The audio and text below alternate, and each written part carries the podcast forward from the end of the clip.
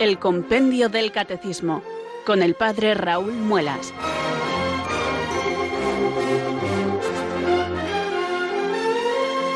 Muy buenas tardes, queridos oyentes de Radio María. Son las 4, las 3 en Canarias. Aquí comienza una nueva edición del programa El Compendio del Catecismo de la Iglesia Católica. Reciban desde Talavera de la Reina un saludo muy cordial del Padre Raúl Muelas, un día más les habla desde estos micrófonos de Radio María, la radio de la Virgen, la fuerza de la esperanza. Sed todos bienvenidos.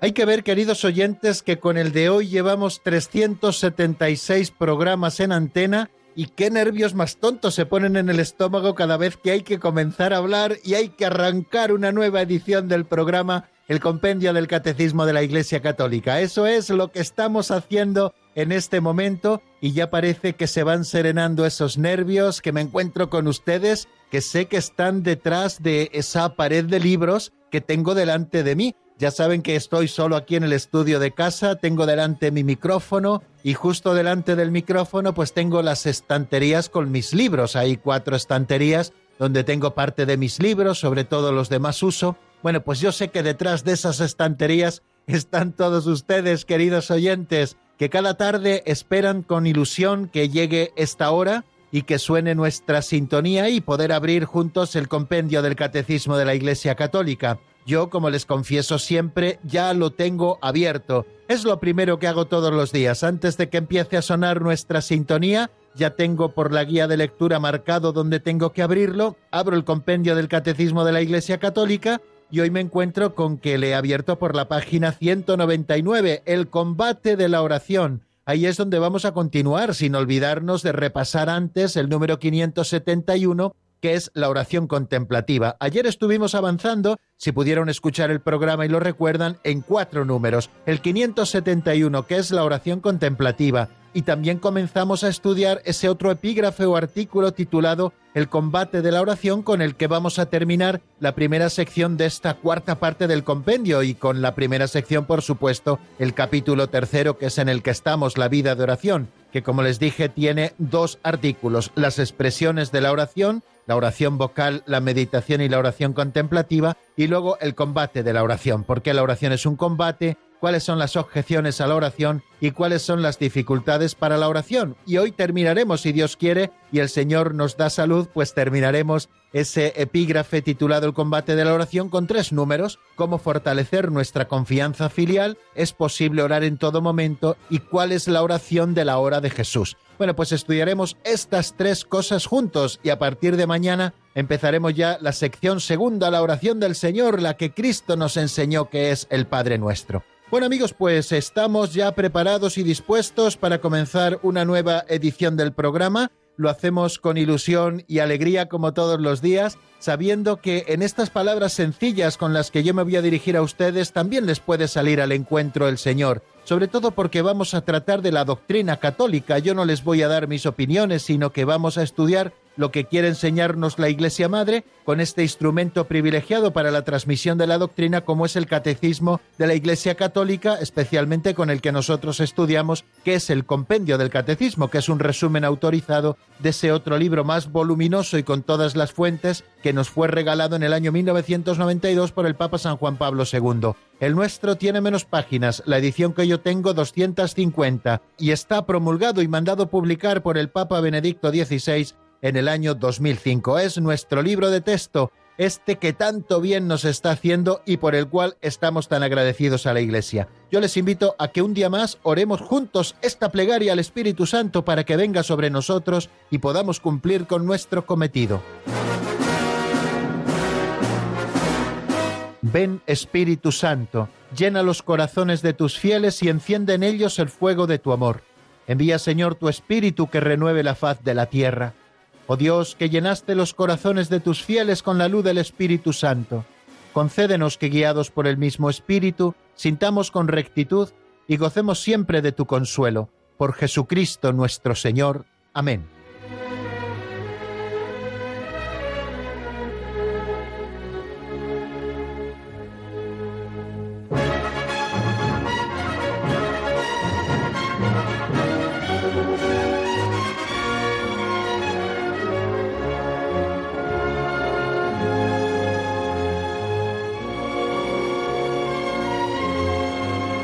Continuamos, queridos amigos, en la sintonía de Radio María y vamos a abordar este segundo momento de nuestro programa que titulamos Pinceladas de Sabiduría. Tomamos prestado un librito así titulado Pinceladas de Sabiduría, escrito hace muchos años por un sacerdote operario diocesano ya de feliz memoria llamado don Justo López Melús, que fue mi director espiritual en el Seminario Mayor de Toledo, un librito que, como les he explicado en tantas ocasiones, está compuesto por capítulos pequeñitos que se llaman pinceladas que luego nos permiten el que podamos reflexionar sobre ellas o entresacar alguna idea y tirar un poquito del hilo con el ánimo de aplicar la doctrina que conocemos a nuestra vida concreta. Son estas pinceladas de sabiduría también llamadas chispitas por una de nuestros oyentes y que tanto nos están ayudando y que tanto están gustando porque son siempre historias muy sugerentes Don Justo las recopilaba siempre con mucha ilusión, las iba ordenando, las redactaba de una manera muy ágil como él solía hacer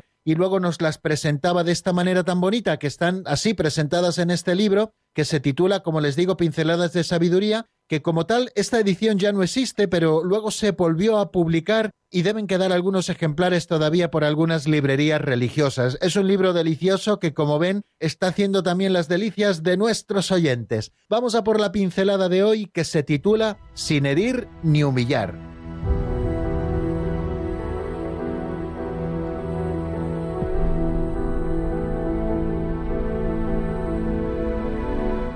sin herir ni humillar.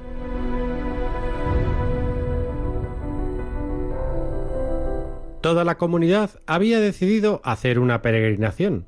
Había que atravesar el desierto y tanto el abad como sus monjes se dieron cuenta de que el que les guiaba había equivocado el camino. ¿Qué hacemos? dijeron los monjes al abad. Este hermano ha equivocado el camino y corremos el riesgo de perdernos y morir todos en el desierto. Lo mejor sería pasar aquí la noche y mañana con la luz del día rectificar la ruta. El abad respondió Si decimos que se ha equivocado, se entristecerá. Les propongo lo siguiente yo fingiré que estoy cansado, diré que no puedo seguir y que me quedo aquí hasta mañana. Entonces los otros añadieron También nosotros estamos cansados y nos quedaremos contigo. Y así se las ingeniaron para no entristecer a aquel hermano y nunca supo que se había equivocado es la delicadeza de las almas sensibles, que pasan por la vida sin herir ni humillar.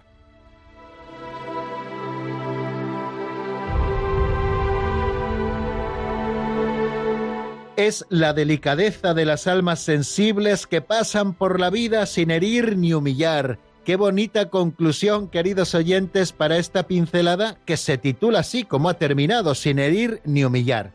Hay personas que pasan por la vida como un elefante en una cacharrería, ¿no? Cuando entramos en los sitios, entramos como elefante en una cacharrería, es decir, armando demasiado alboroto. Y además ya nos encargamos de a nuestro paso que la gente quede herida y humillada. Y no hay menos cristiano que una actitud como esta. Esa gente que dice, no, yo es que siempre digo la verdad, es que yo siempre voy por derecho. En la mayoría de los casos, quien presume de esto suele ser un descarado. El que suele decir siempre la verdad y lo hace con delicadeza nunca presume de hacerlo. El que lo dice es porque no entra con la verdad y sobre todo no entra con la delicadeza propia del que no quiere herir ni humillar. La verdad está siempre vinculada a la caridad, la verdad nunca está vinculada a la humillación. Por eso tenemos que tenerlo a la vista hoy que estamos estudiando o reflexionando sobre esta pincelada que acaba de ofrecérsenos, que no tenemos que ir por la vida como un elefante en una cacharrería, es decir, armando alboroto a nuestro paso, sino que tenemos que ser delicados. A mí me llama profundamente la atención ese pasaje del libro del Éxodo que hemos comentado en muchísimas ocasiones aquí en el compendio del Catecismo con varios motivos y varios temas, que es el pasaje de la zarza ardiente. Está Moisés por el desierto pastoreando los rebaños de su suegro Jetro y de pronto ve que una zarza arde sin consumirse y ante tal espectáculo él decide acercarse a aquella zarza que resultó luego ser una teofanía, es decir, una manifestación de Dios. Bueno, cuando él se acerca a ese lugar sagrado, a esa zarza que ardía sin consumirse, en la cual Dios estaba presente llamando la atención de Moisés, escucha una voz que le dice, descálzate porque el terreno que pisas es terreno sagrado. O sea que entra con cuidado, entra descalzo, entra con humildad, porque estás entrando en un terreno sagrado. Y este terreno sagrado era una zarza que ardía sin consumirse y era el medio de un monte, que sí, que era un monte donde Dios habitaba. Pero fijaros cómo tenemos que ser de delicados si así se le pide que sea Moisés ante la zarza ardiente en aquel desierto, cómo se nos pide a nosotros que seamos de delicados con nuestros hermanos que son templo del Espíritu Santo y que son criaturas excelsas de Dios, que Dios ha creado para una vocación tan excelsa como es la visión beatífica. ¿Cómo tendremos que acercarnos al corazón y al alma del hermano? ¿Con qué delicadeza? ¿Cómo tendremos que procurar esto que nos ha dicho la pincelada de hoy? No herir ni humillarle nunca hasta el punto de buscar las tretas que sean precisas, ahí tenemos que ser astutos para que nuestro hermano nunca se sienta herido, para que nunca nuestro hermano se entristezca, como había hecho aquel abad, que era un hombre de máxima caridad, y como habían hecho también aquellos monjes que acompañaban al abad y que habían salido en peregrinación, como nos cuenta esta historia, esta historia que hoy se nos ofrece como pincelada. Se pusieron en camino para hacer esa peregrinación, al poco se dieron cuenta de que aquel que les guiaba había confundido el camino y corrían el riesgo de perderse. No querían decírselo directamente, no quiso hacerlo el abad para que aquel monje no se entristeciera, para que aquel monje no se sintiera herido ni humillado. Y entonces idearon aquella treta. Cuando empezó a caer la noche, el abad dijo Estoy cansado, tengo que quedarme aquí. Seguramente era verdad porque estaba cansado después de todo el día caminando. Y los demás monjes dijeron Nosotros también nos quedamos y aquel que les guiaba pues también se quedó. Y luego ya por la mañana, cuando ya salió el sol y las cosas se ven de manera diferente y uno puede orientarse de nuevo, pues seguramente volvieron a emprender el camino, pero ya por la senda no equivocada, sino por la senda correcta. Y aquel hombre pues no se sintió ni herido ni humillado, y no pudo sentirse triste porque nadie le echó en cara su error. Cuánto nos gusta echar en cara a los demás sus defectos, queridos amigos,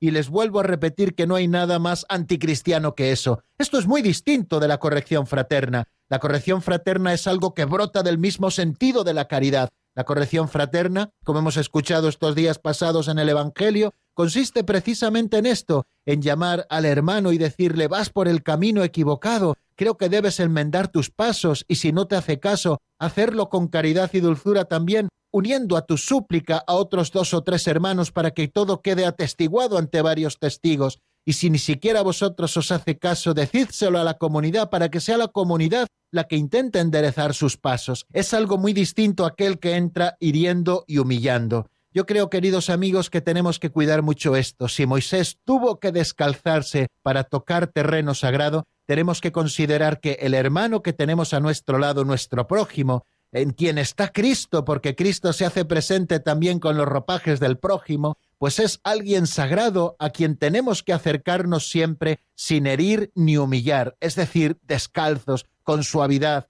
con dulzura, con ternura, para que nadie pueda sentirse humillado, desplazado, pueda entristecerse por nuestra causa, como hemos aprendido, queridos amigos, en esta pincelada tan bonita y tan sugerente que hoy nos ha ofrecido nuestro libro Pinceladas de Sabiduría.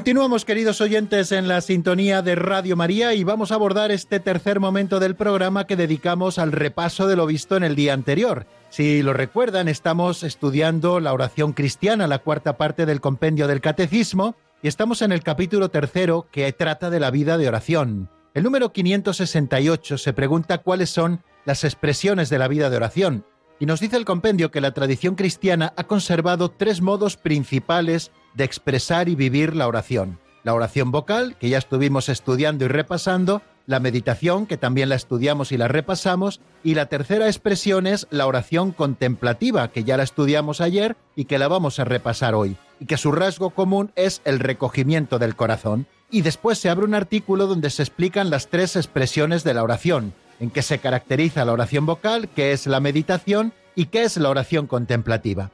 Pues ayer en nuestro avance de doctrina estuvimos estudiando este tercer modo o expresión de la oración cristiana, que es la oración contemplativa. Y el número 571, que fue el primero que estudiamos ayer en nuestro avance de doctrina, dice lo siguiente, definiendo la oración contemplativa. La oración contemplativa es una mirada sencilla a Dios en el silencio y en el amor. Es un don de Dios, un momento de fe pura durante el cual el que ora busca a Cristo, se entrega a la voluntad amorosa del Padre y recoge su ser bajo la acción del Espíritu. Santa Teresa de Jesús la define como una íntima relación de amistad, estando muchas veces tratando a solas con quien sabemos que nos ama. Yo creo que para abordar el repaso de qué es la oración contemplativa, podemos ver un poquito así a vista de pájaro esas otras dos expresiones de oración que ya estuvimos estudiando y repasando. La oración vocal, que asocia al cuerpo a la oración interior del corazón, Incluso quien practica la más interior de las oraciones, nos dice el número 569, no podría prescindir del todo en su vida cristiana de la oración vocal,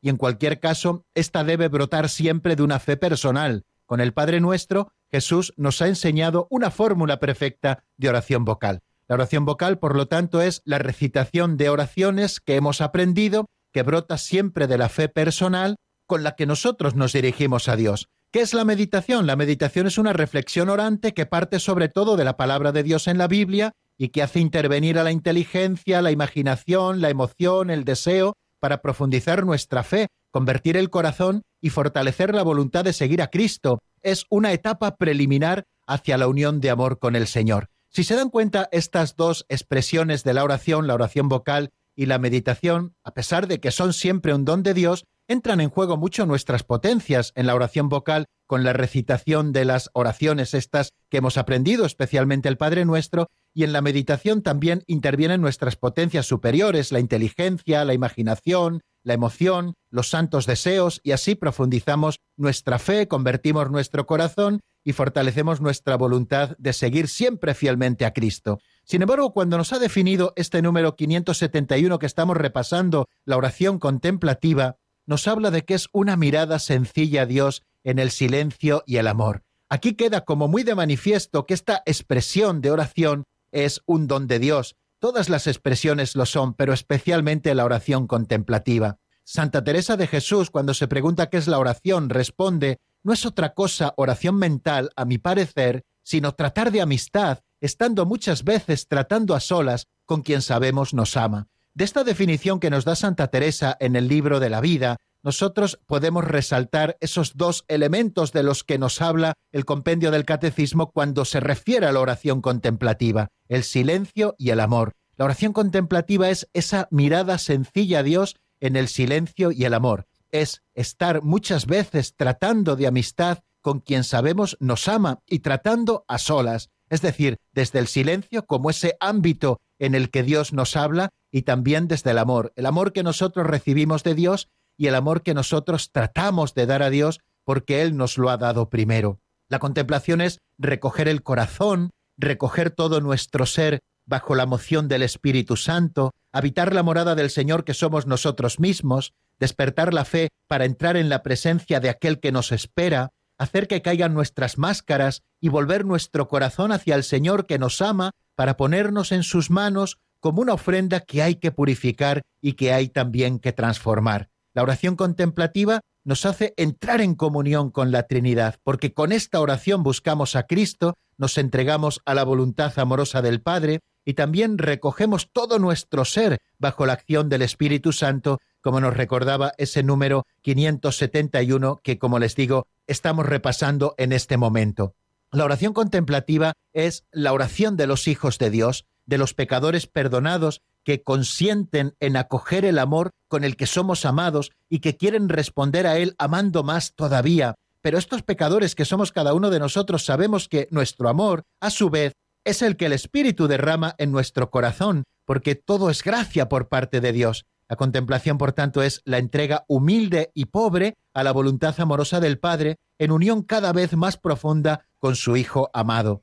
La oración contemplativa, nos recuerda el Catecismo Mayor de la Iglesia en el número 2715, es mirada de fe fijada en Jesús. Yo le miro y él me mira, decía a su santo cura un campesino de Ars que oraba ante el sagrario. Esta atención a él es renuncia a mí. Su mirada purifica el corazón. La luz de la mirada de Jesús ilumina los ojos de nuestro corazón, nos enseña a ver todo a la luz de su verdad y de su compasión por todos los hombres. La contemplación dirige también su mirada a los misterios de la vida de Cristo y aprendemos así el conocimiento interno del Señor para más amarle y seguirle, como nos recomienda San Ignacio de Loyola en los ejercicios espirituales. La oración contemplativa, por tanto, es escucha de la palabra de Dios, y lejos de ser pasiva, esta escucha es la obediencia de la fe, acogida incondicional del siervo y adhesión amorosa del Hijo, y participa en el sí del Hijo hecho siervo y en el fiat también de su humilde esclava, que es la Santísima Virgen María. Y recordemos siempre que se hace en el silencio y el amor. La contemplación es silencio, este símbolo del mundo venidero, este amor silencioso del que nos habla San Juan de la Cruz. Las palabras en la oración contemplativa no son discursos, sino ramillas que alimentan el fuego del amor y en este silencio insoportable para el hombre exterior, el Padre nos da a conocer a su Verbo encarnado, sufriente, muerto y resucitado, y el Espíritu filial nos hace partícipes de la oración de Jesús. Yo les recomiendo, queridos amigos, que para profundizar en la oración contemplativa no dejen de leer esos once números que dedica el Catecismo Mayor de la Iglesia al tema. Lo encontramos desde el número 2709 al número 2719. Bueno, y vamos a dejar aquí lo que dijimos a propósito de la oración contemplativa y vamos a seguir repasando aquellas cosas en las que estuvimos empleando nuestro tiempo ayer. Abrimos un nuevo epígrafe, un nuevo artículo que es el combate de la oración. ¿Por qué la oración es un combate? Nos preguntábamos. Decíamos que la oración es un don de Dios, pero decíamos que también la oración es una tarea nuestra en la que nosotros tenemos que combatir. Nos dice el número 572 que la oración es un don de la gracia, pero presupone siempre una respuesta decidida por nuestra parte, pues el que ora combate contra sí mismo, contra el ambiente y sobre todo contra el tentador que hace todo lo posible para apartarlo de la oración. El combate de la oración es inseparable del progreso en la vida espiritual. Se ora como se vive, porque se vive como se ora. Estas palabras precisas y hermosas nos decía el compendio del catecismo a propósito de ese número 572, por qué la oración es un combate. La oración es un don de Dios, lo hemos repetido, pero presupone siempre nuestra respuesta decidida, nuestra determinada determinación, como decía Santa Teresa, por orar. Y para ello tenemos que entrar en combate, en combate contra nosotros mismos, porque dentro de nosotros mismos encontramos mil dificultades y también mil excusas para apartarnos del camino de la oración. Es que no tengo tiempo, es que no siento nada, es que no me apetece, es que no sé hacerlo. Bueno, pues todas esas excusas y nosotros tenemos que combatir contra ellas para entrar determinadamente por el camino de la oración. También tenemos que combatir contra el ambiente, este ambiente a veces utilitarista, este ambiente que no propicia el silencio ni el recogimiento, y tenemos que luchar también contra el ambiente, porque todo tiempo que nosotros empleamos en la oración no es un tiempo perdido, al revés, es un tiempo invertido para crecer en la vida espiritual y para seguir progresando. Por eso tenemos que combatir también contra esas ideas que encontramos en el ambiente que nos dicen, no, mejor es que aproveches ese tiempo para hacer el bien, como si la oración fuera una enemiga de la caridad. Y todo lo contrario, la oración es la que propicia el que nosotros podamos vivir la caridad y que luego empleemos tiempo también para hacer caridad y también contra el tentador que hace todo lo posible para apartarnos de la oración. El otro día hablaba de esas pequeñas tentaciones. Cuando empezamos a rezar, se nos ocurren todas las cosas que no se nos han ocurrido durante el día, empieza a picarnos hasta los pies, la cabeza. Eh, en definitiva, son tentaciones para apartarnos de ese recogimiento, de ese silencio, de ese amor, de esa atención que requiere la contemplación que requiere también la oración vocal y que requiere la meditación. Por eso tenemos que luchar contra el tentador, con esas pequeñas tentaciones y también con otras grandes tentaciones que nos dicen a veces es que Dios no te escucha, o que a veces también el tentador siembra en nuestra cabeza ideas, pensamientos que vienen, que nos quitan la paz. La oración es un combate, y este combate es inseparable del progreso espiritual. Aquel que no lucha en esta guerra contra sí mismo, contra el ambiente y contra el tentador, nunca podrá ser un alma de oración, porque como nos dice ese número 572, se ora como se vive y se vive como se ora.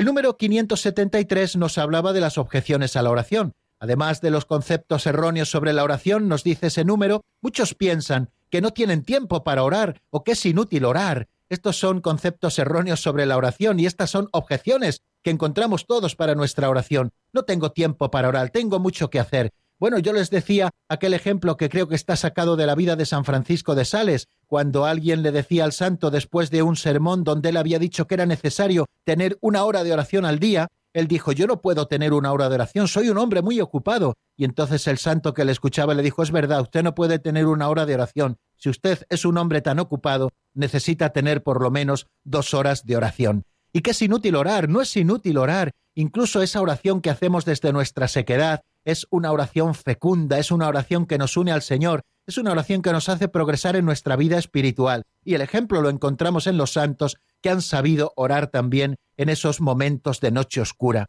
Para vencer estos obstáculos, nos dice el número 573, son necesarias la humildad, la confianza y la perseverancia. Qué tres actitudes tan hermosas que son necesarias siempre para nuestra oración. La humildad, que es andar en verdad, y sabernos creados, es decir, dependientes de aquel a quien nos estamos dirigiendo, la confianza que nos hace esperarlo todo de Dios y poder descansar en Él, y la perseverancia que es la devoción al santo clavo, como ayer les decía, es decir, ser perseverantes en la plegaria, aunque tengamos muchos obstáculos en contra. El número 574, que es el último al que nos dedicábamos ayer, se pregunta cuáles son las dificultades para la oración, y nos hablaba principalmente de tres dificultades. La dificultad habitual para la oración es la distracción, que separa de la atención a Dios y que puede incluso descubrir aquello a lo que realmente estamos apegados. Las distracciones son una de las dificultades que todos encontramos en la oración. Y es verdad que a veces somos tan limitados que no podemos mantener nuestra atención largamente en la misma cosa durante mucho tiempo. Es cierto que nos ocurre eso, pero no me refiero a esas distracciones involuntarias contra las que tenemos que luchar. Lo que es una verdadera dificultad es la distracción voluntaria, es decir, ir a la oración para estar pensando en otras cosas, separar nuestra atención de Dios. Esto también nos puede ayudar y dar luz para ver dónde están realmente nuestros apegos. Cuando nosotros tenemos tiempo libre, hacemos lo que verdaderamente nos gusta. Bueno, pues queridos amigos, cuando nosotros estamos en la oración y nos distraemos en aquellas cosas en las que estamos distraídos, a lo mejor es donde se encuentran nuestros apegos. También nos dice que otra de las dificultades para la oración es la sequedad, cuya superación permite adherirse en la fe al Señor incluso sin consuelo sensible. Muchas veces el Señor permite en nuestra vida y en nuestra oración la sequedad para que no nos quedemos con los regalos de Dios, sino para que busquemos al Dios de los regalos. Ayer se los decía con esa otra expresión, que no busquemos en la oración los caramelitos de Dios, sino al Dios de los caramelitos, aunque no nos los dé. Nosotros a quien buscamos es a Dios y lo hacemos incluso desde la fe, sin consuelo sensible. Y la otra dificultad es la cedía o la cedia, que también se dice, que es una forma de pereza espiritual. Ese puntito de pereza espiritual que a veces tenemos para las cosas de Dios y para la vida de oración. A veces es un pequeño puntito y a veces es un punto muy grande. Bueno, pues esta pereza espiritual debido al relajamiento de la vigilancia y al descuido de la custodia del corazón. Por eso tenemos que combatir también esta dificultad que es la acedia, que es la pereza espiritual. Y contra la pereza, ya lo saben, queridos amigos, diligencia, tenemos que ser diligentes para ponernos a orar. Y aquí dejamos, queridos oyentes, el repaso de lo que vimos en nuestro último programa. Les ofrezco la primera canción de la jornada que es un tema de Javier Maldonado titulado Padre en tus manos y está sacado del álbum Dios conmigo. Lo escuchamos y enseguida estamos nuevamente juntos.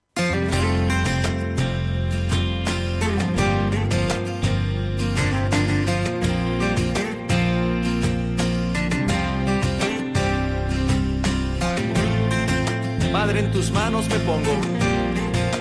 Haz de mi vida lo que tú quieras. Here I am, Lord.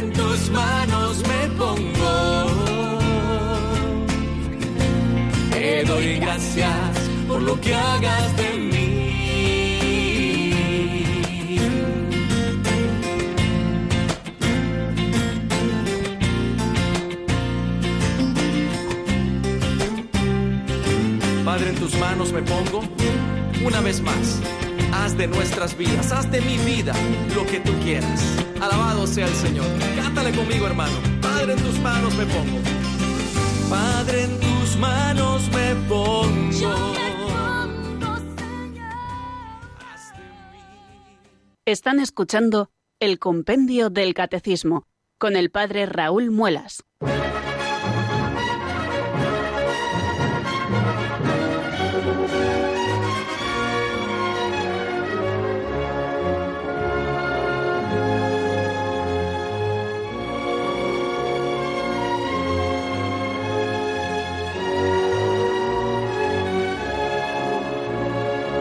Continuamos, queridos oyentes, en la sintonía de Radio María. Estamos en el programa El Compendio del Catecismo y, como nos decía esa locución anterior, les habla desde Talavera de la Reina el padre Raúl Muelas, un día más, como todos los días laborables, en esta franja horaria. Bueno, les recuerdo que nos encontramos estudiando ese último epígrafe que el capítulo tercero dedica al combate de la oración. Y hemos dicho en el número 573, a propósito de las objeciones a la oración, que quienes oran pueden desalentarse frente a las dificultades o a los aparentes fracasos, y para vencer estos obstáculos son necesarias, decíamos, la humildad, la confianza y la perseverancia. Hemos estado repasándolo hace apenas unos minutos. Bueno, pues, eh, ¿por qué les digo esto? Pues porque el número 575, que es el primero que nos encontramos en el avance de doctrina, se pregunta cómo fortalecer nuestra confianza filial. Y esto es lo que nos dice el compendio.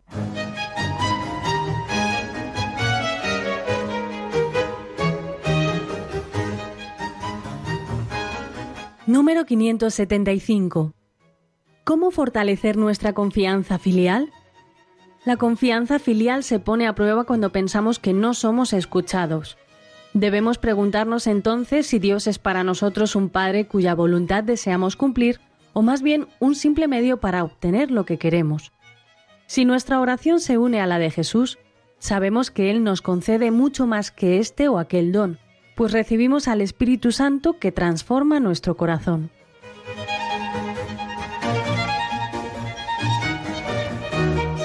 Qué interesante esto que nos dice el número 575. La confianza filial se pone a prueba cuando pensamos que no somos escuchados. Y esto a veces en la oración nos ocurre y creo que a todos nos ha ocurrido. Todos los que buscamos ser almas orantes hemos tenido esta experiencia. Pensamos que no somos escuchados. Entonces dice el compendio, debemos preguntarnos entonces si Dios es para nosotros un Padre cuya voluntad deseamos cumplir o más bien un simple medio para obtener lo que queremos. Si nuestra oración se une a la de Jesús, continúa diciendo, sabemos que Él nos concede mucho más que este o aquel don, pues recibiremos al Espíritu Santo que transforma nuestro corazón. Qué curioso es, queridos amigos, que cuando nosotros hacemos oración de alabanza y estamos alabando a Dios, o cuando le estamos dando gracias por los beneficios recibidos, no nos preocupamos por saber si nuestra oración le es agradable o no le es agradable. Y sin embargo, cuando estamos practicando la oración de petición tanto por nosotros mismos o por otros, haciendo oración de intercesión,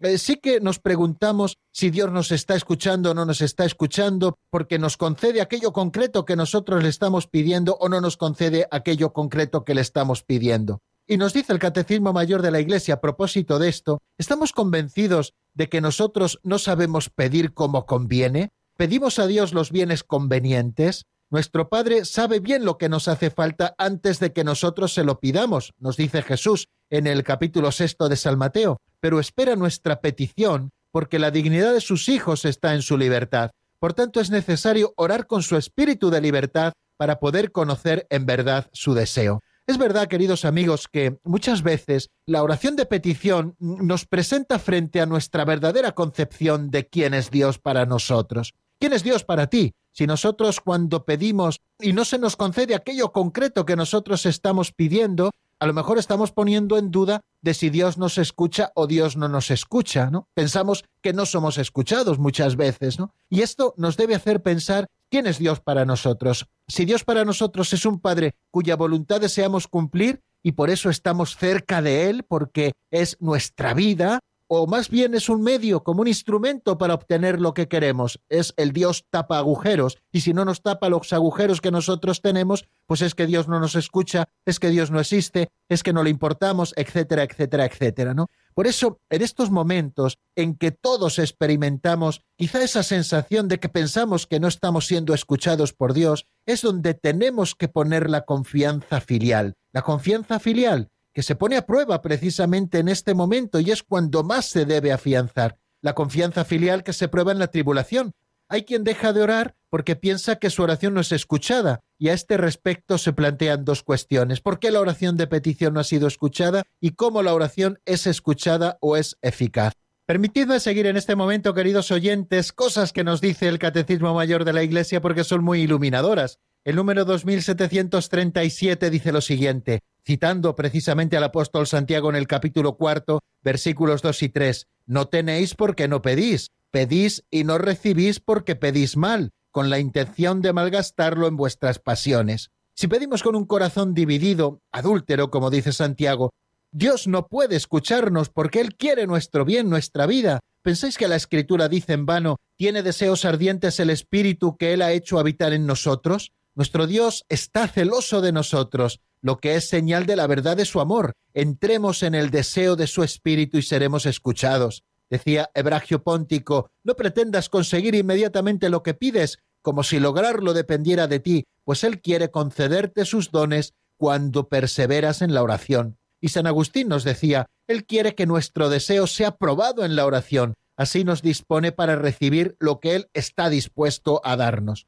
Pero tenemos que tener en cuenta que la revelación de la oración en la economía de la salvación nos enseña que la fe se apoya en la acción de Dios en la historia. La confianza filial es suscitada por medio de su acción por excelencia, que es la pasión y la resurrección de su Hijo. La oración cristiana es cooperación con su providencia y su designio de amor hacia los hombres. Y en San Pablo esta confianza es audaz, basada en la oración del Espíritu en nosotros y en el amor fiel del Padre que nos ha dado a su Hijo único. La transformación del corazón que ora es la primera respuesta a nuestra petición. El Señor nos concede siempre mucho más de lo que nosotros le pedimos. Como nos dice ese número 575, nos concede el don del Espíritu Santo que transforma nuestro corazón. Y Jesús ora también por nosotros en nuestro lugar y en favor nuestro. Todas nuestras peticiones han sido recogidas una vez por todas en las palabras en la cruz y escuchadas por su Padre en la resurrección. Por eso no deja de interceder por nosotros ante el Padre. Si nuestra oración está resueltamente unida a la de Jesús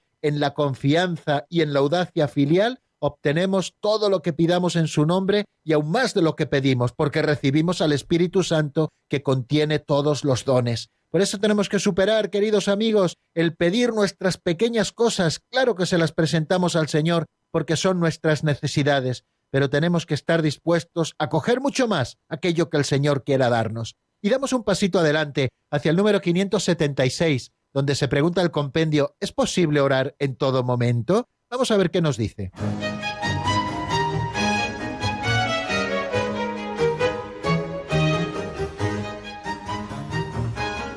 Número 576. ¿Es posible orar en todo momento? Orar es siempre posible, pues el tiempo del cristiano es el tiempo de Cristo resucitado, que está con nosotros todos los días. Oración y vida cristiana son por ello inseparables.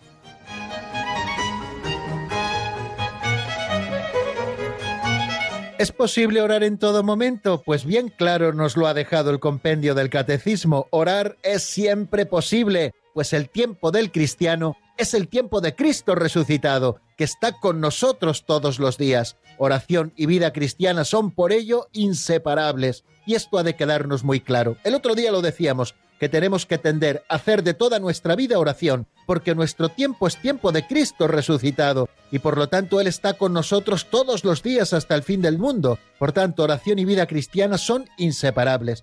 Para que esto sea posible, decíamos el otro día, es necesario tener momentos de oración y seguir los ritmos de oración que la Iglesia Madre nos va marcando. San Juan Crisóstomo dice, conviene que el hombre ore atentamente, bien estando en la plaza o mientras da un paseo, Igualmente el que está sentado ante su mesa de trabajo o el que dedica su tiempo a otras labores, que levante su alma a Dios. Conviene también que el siervo alborotador o que anda yendo de un lado para otro o el que se encuentra sirviendo en la cocina intenten elevar la súplica desde lo más hondo de su corazón. Preciosas palabras, queridos amigos del Crisóstomo. San Juan Crisóstomo, ya sabéis lo que significaba Crisóstomo, ¿no? Boca de oro, piquito de oro. Fijaros qué bonitas estas palabras eh, de uno de sus sermones, ¿no? Bueno, pues hay que orar constantemente, dando gracias continuamente y por todo a Dios Padre en nombre de nuestro Señor Jesucristo, como nos dice San Pablo en la carta a los Efesios. Siempre en oración y súplica, también leemos en el capítulo 6 de la carta a los Efesios, orando en toda ocasión en el Espíritu, velando juntos con perseverancia e intercediendo por todos los santos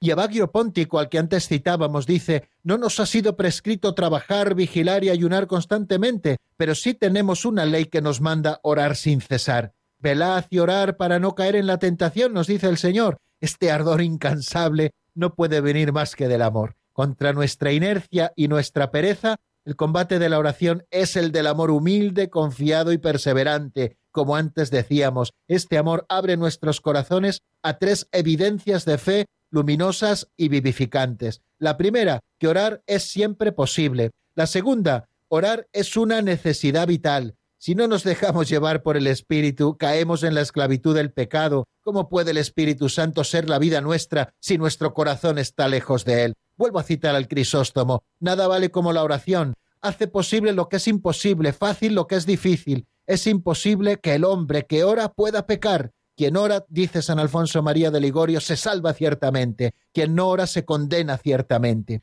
Y también otra evidencia es que oración y vida cristiana son inseparables, como nos decía ese número 576, porque se trata del mismo amor y de la misma renuncia que procede del amor, la misma conformidad filial y amorosa al designio del amor del Padre, la misma unión transformante en el Espíritu Santo que nos conforma cada vez más con Cristo Jesús.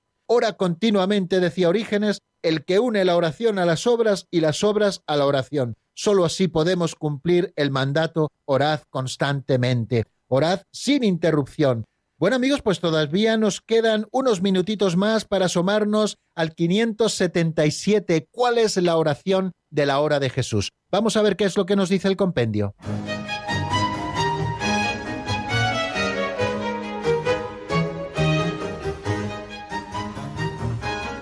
Número 577. ¿Cuál es la oración de la hora de Jesús?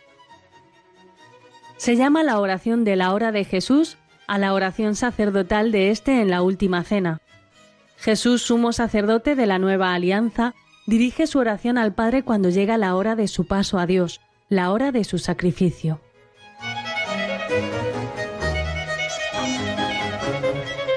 Se llama la oración de la hora de Jesús a la oración sacerdotal de este en la última cena, hemos escuchado. Esa oración larga que encontramos sobre todo en el Evangelio de San Juan que Jesús realiza después de la última cena. Jesús, sumo sacerdote de la nueva alianza, dirige su oración al Padre cuando llega la hora de su paso a Dios, la hora de su sacrificio. Van a permitirme, queridos oyentes, que siga en este momento al pie de la letra lo que nos dice el Catecismo Mayor porque es muy enriquecedor entre los números 2746 y 2751. Cuando ha llegado su hora, nos dice el catecismo, Jesús ora al Padre. Pueden leer en el capítulo 17 de San Juan y de ahí en adelante. Su oración, la más larga transmitida por el Evangelio, abarca toda la economía de la creación y de la salvación, así como su muerte y su resurrección. Al igual que la Pascua de Jesús, sucedida una vez por todas, permanece siempre actual, de la misma manera la oración de la hora de Jesús sigue presente siempre en la liturgia de la Iglesia.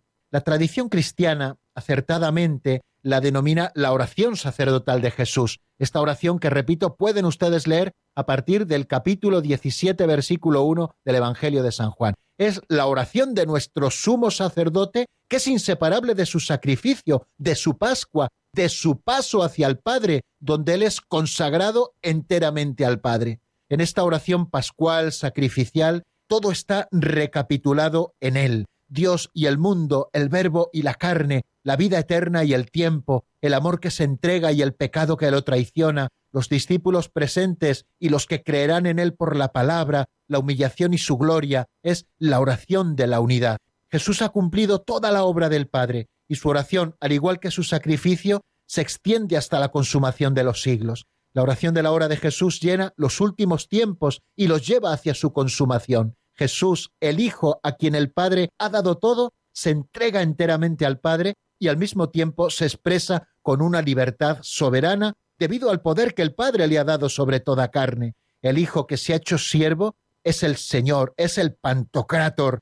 Nuestro sumo sacerdote que ruega por nosotros es también el que ora en nosotros y el Dios que nos escucha. Si en el santo nombre de Jesús cada uno de nosotros nos podemos orar, podemos recibir en toda su hondura la oración que Él nos enseña, el Padre nuestro. La oración sacerdotal de Jesús inspira desde dentro las grandes peticiones del Padre nuestro, la preocupación por el nombre del Padre, el deseo de su reino, el cumplimiento de la voluntad del Padre, de su designio de salvación y la liberación del mal. Aquí vemos en este capítulo 17 de San Juan cómo está expresado también y desarrollado lo que Cristo nos enseña en otro momento del Evangelio, como es cuando nos muestra el Padre nuestro. Y por último, termino diciendo que en esta oración Jesús nos revela y nos da el conocimiento indisociable del Padre y del Hijo, que es el misterio mismo de la vida de oración. Pues no nos queda tiempo para más y hoy sí que vamos a abrir nuestro teléfono de directo. Ahí tienen ese número 910059419, 910059419 y pueden ustedes ir marcando si quieren hablar con nosotros mientras les ofrezco un tema de Ari Hans, no sé si se pronuncia así el nombre del grupo, que se titula Rumbo a mi interior, sacado del álbum Te seguiré. Lo escuchamos y enseguida estamos juntos en el 910059419. Hoy mi vida trata de encontrar el rumbo un amigo, una voz, la verdad no se tenga que guardar en el desván. Hoy me siento que me faltan pies para poder andar el camino de la fe, arriesgar, pienso escapar de mi seguridad.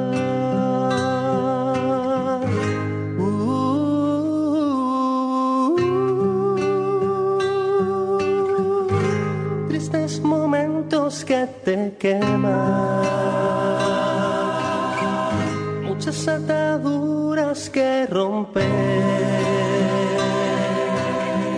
Hay que sumergirse en los problemas y resolver. También comprender que si quiero ser legal, no puedo con dos barajas a la vez. No, no, no, no, no. En la vida hay que arriesgar y a veces pasar en lo que opinen los demás. Sabes que no ocurre nada, que consulto a mi almohada sí y le digo que no te canses de mí, que no soy perfecto, pero que Están escuchando el Compendio del Catecismo con el Padre Raúl Muelas.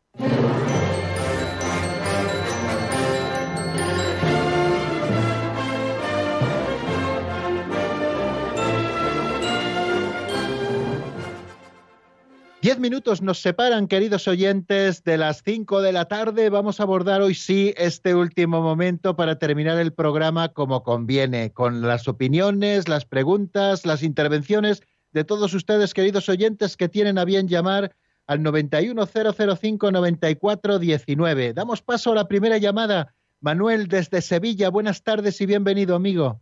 Eh, buenas tardes, padre Raúl. Eh, enhorabuena por su programa. Hoy eh, en Radio María, vamos, veo que, es el cumpleaños de la Virgen María y quisiera, si no le importa, dedicarle una oración a la Virgen María. me parece muy bien, me parece muy bien. Vamos, vamos Dios era Dios y sin embargo un día sintió nostalgia porque no tenía una mujer. Una mujer llena de dulzura, Mm, llena, llena de gracia y, llena de ternura. Y Dios clamó con locura. Al verla tan hermosa, el Espíritu Santo la tomó por esposa, por hija el Padre, y el Verbo Sacratísimo de Jesús por madre suya y madre nuestra. Y Dios lloró aquel día, porque antes, con ser Dios, no la tenía. Luego dijo a los ángeles, a los arcángeles, a los serafines, a los querubines, a los tronos, a los principados, a las dominaciones, a las virtudes, a los potestades, cantaré su belleza y todas las naciones inclinarán ante ella, ante ella la cabeza. Y inclinarán ante ella, ante ella la cabeza. Y la llamarán bienaventurada, la que por escabez de sus pies tiene la luna, la inmaculada, la, la inmaculada. Con sus cabellos de oro, sus ojos azules, mm, cual, cual pedacitos de cielo, como dos mares gemelos. Su cara sonrosada y sus labios de granada y Dios, enamorado de ella, le piropeó un requiebro. María, María, llena de gracia eres y bendita entre todas las mujeres. Y fue tal del, piropo eh, eh, la hermosura que convertida en oración perdura. Eso es, Padre Raúl. Eh, nada más que quisiera dedicarle a la Virgen esta oración en verso. Muchísimas gracias, Manuel, por poner voz y además con ese duende que solo se tiene en Sevilla a nuestra felicitación a Santa María en el día de su cumpleaños, Madre de Dios y Madre nuestra, la que queremos con locura. Y además, como estamos en su radio, pues con mucha más razón. Pues por eso le damos las gracias, Manuel, por haber puesto voz a los sentimientos de nuestro corazón. Dios se lo pague. Nos vamos hasta Madrid. Allí está nuestra amiga María. Buenas tardes y bienvenida. Buenas tardes, señor Padre Raúl Muela. ¿Cómo está usted? Yo bien, gracias a Dios.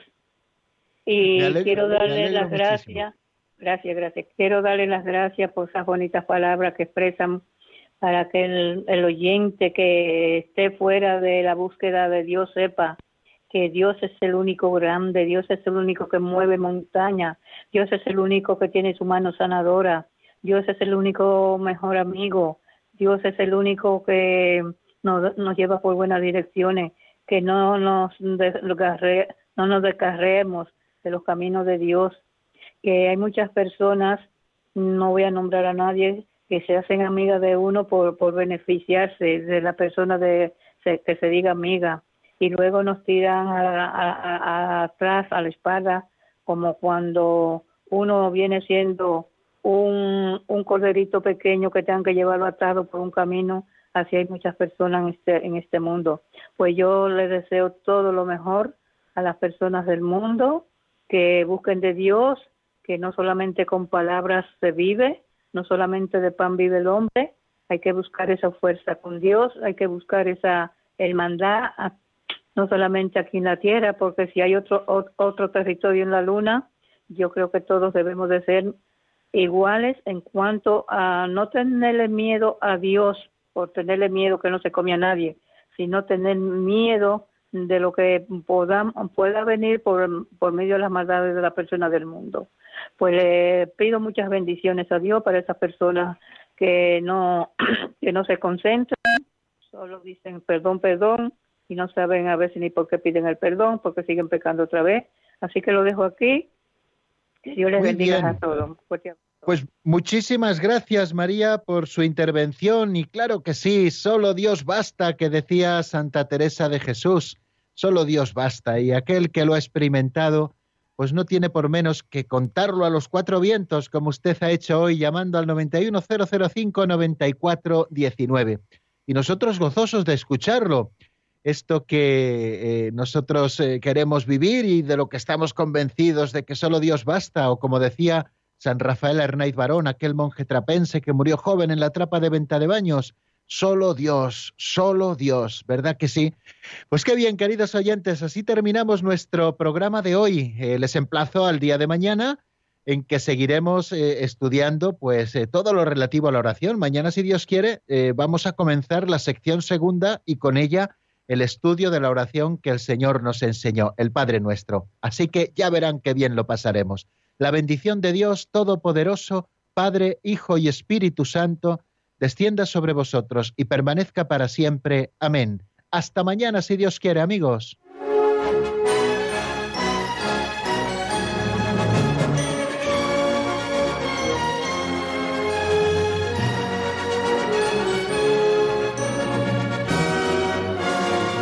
El Compendio del Catecismo con el Padre Raúl Muelas.